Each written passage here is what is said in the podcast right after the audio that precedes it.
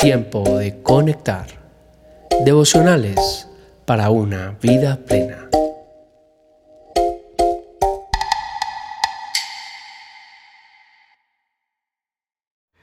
Tiempo de conectar, febrero 29. El rey te está llamando. Jonatán, hijo de Saúl, tuvo un hijo llamado Mefiboset, quien quedó lisiado de niño.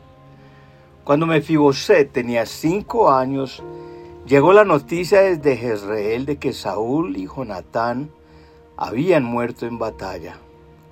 Al enterarse la niñera tomó al niño y huyó, pero con el apuro se le cayó y quedó lisiado. 1 Samuel 4:4. La mayoría de nosotros crecemos y somos víctimas de las decisiones equivocadas de nuestros padres, víctimas de haber crecido en ambientes malsanos, de abuso, de violencia, de adicciones, falta de todo, tanto espiritual como material, falta de dirección en nuestras vidas. El rey Saúl, el primer rey de Israel, fue un hombre desconfiado, llevado de su parecer y celoso en gran manera y tomó malas decisiones en su reinado y sus hijos, en vez de oponerse a él, lo apoyaron en sus batallas hasta que un día el rey Saúl y su hijo Jonatán cayeron en batalla contra los filisteos. Pero Jonatán, a pesar de no haberse apartado del mal liderazgo de su padre, tuvo una amistad muy estrecha con David y Jonatán y David hicieron un pacto de amistad y de paz que continuaría a través de sus descendientes para siempre. Véase 1 Samuel 20, 14 y 17. Mefiboset, a pesar de sus circunstancias, es parte de la realeza, es nieto del rey Saúl y se encuentra viviendo en un lugar llamado Lodebar. Lodebar en hebreo significa sin pasto, lugar desértico, seco, lugar de silencio, Sumado a esto, su nombre tiene un significado lamentable, el que esparce vergüenza. Cierto día, David, ya siendo rey, preguntó, ¿hay alguien de la familia de Saúl que aún siga con vida? ¿Alguien a quien pueda mostrarle bondad por amor a Jonatán? Sí, uno de los hijos de Jonatán sigue con vida. Está lisiado de ambos pies. ¿Dónde está? preguntó el rey. En lo de Bar, le contestó Siba, en la casa de Maquir, hijo de Amiel. Entonces David mandó a buscarlo y lo sacó de la, de la casa de Maquir. Su nombre, Mefiboset, era hijo de Jonatán y nieto de Saúl. David dijo, no tengas miedo, le dijo David, mi intención es mostrarte mi bondad por lo que le prometí a tu padre Jonatán. Te daré todas las propiedades que pertenecían a tu abuelo Saúl, y comerás aquí conmigo a la mesa del rey. Según de Samuel 9. Tú que me lees o me escuchas, quiero decirte que a pesar de abusos, traumas, pobreza, injusticias, y a pesar de la condición que estás viviendo, tienes sangre real, que hay promesas sobre tu vida y como Mefiboset que quizá nunca se enteró del pacto que su padre Jonatán había hecho con el rey David, no estás enterado de las promesas sobre tu vida.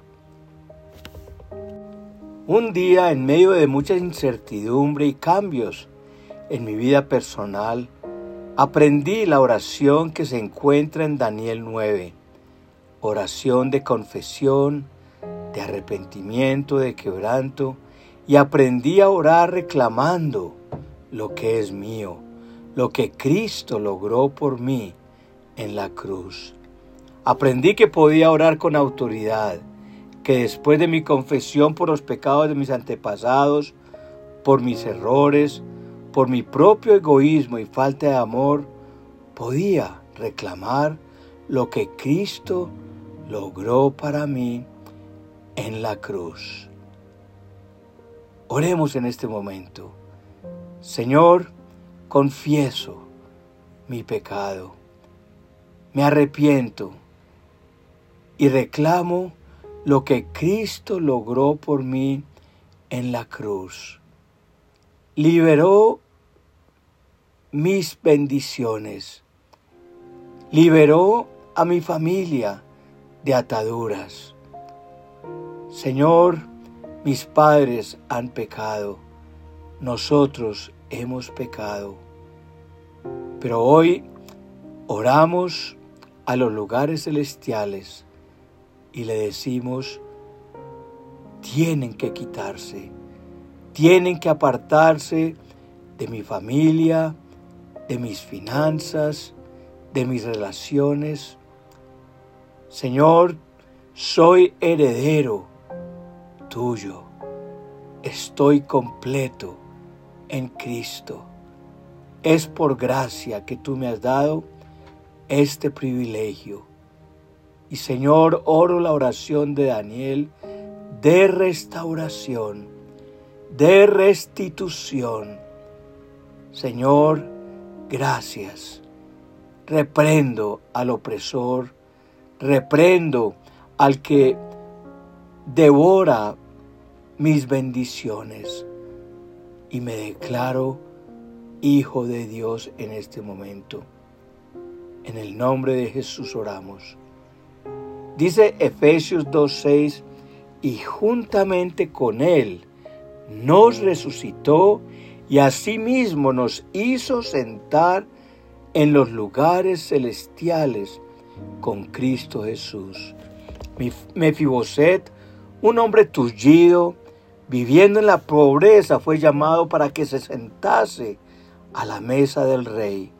Nosotros, no importa nuestro pasado, nuestros errores o los errores de nuestros antepasados, hemos sido sentados no en una mesa temporal, sino que estamos sentados con Cristo por encima de toda autoridad, de todo poder, de todo señorío. Nos resucitó con Él y reinamos con Él. Conquistó lo que el enemigo había robado. Te invito a que creas esto.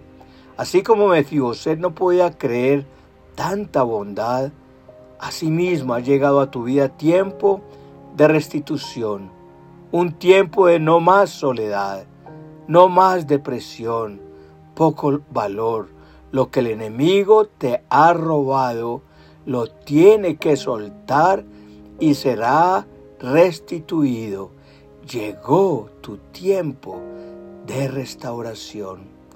Así que a pesar de que estás tullido y afectado para caminar, recibe lo que Jesús conquistó por ti en la cruz. Dios nos llama hoy a que salgamos de nuestro lodebar, de nuestra sequedad, de nuestra pobreza y que sea restituida nuestra herencia.